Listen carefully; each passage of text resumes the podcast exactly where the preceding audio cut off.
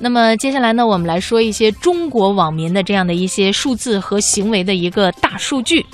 说中国网民日均打字三百五十亿，亿三百五十亿个字，亿，天哪！就想想，比方说咱们中国人现在十来亿人啊，这啊这么一算的话，好像也没多少。对，其实一平均下来没多少，但是呢，总量加在一起确实很让人震惊。嗯，近日呢，搜狗输入法大数据团队联合中国人民大学新闻与社会发展研究中心发布了《中国网民的信息生产及情感价值结构演变报告》。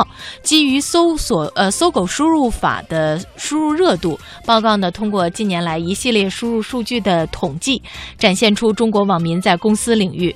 公司的私是私人的私啊，不是公共和私人领域。对，不是说在你们公司啊嗯这个领域和特殊群体社会关系当中的社会观念变迁，进而呢凸显社会主义核心价值观的社会认知。那么接下来呢，我们就来看看这样的一些大数据。哎，我们先来关注爱直播。呃，这样的一些平台哈，那根据目前的不是，它不啊是个平台，是说中国网民爱直播，更爱发红包。哦，原来有一家公司也叫爱直播它它它是同名儿，但是行为不一样。哦。那我们来关注一下这具体的数据啊。这个根据统计数据的显显示，在行为层面，咱们国家的网民日均打字总量三百五十亿之多。那在这个二零零六年到二零一六年这十年间，年均打字总数达到了，这是多少？已经算不清楚。这我应该怎么看？就是十二万七千七百五十亿字啊！其中晚间的二十二点睡前阶段是网民全天打字最活跃的时段，社交类网站 App，呃，以超过九成的比例，那占据网民经常登录的网站或 App 中的最大份额。嗯，那过往五年间呢，直播、发红包、刷屏是网民提及度最高的网络行为，而网民之间最常使用的称谓，大家知道是什么吗？是“亲爱的”。哦亲爱的，在内容层面呢，女性比较热衷于使用表情符号，关注八卦与感情，而男性呢，则更倾向于政治。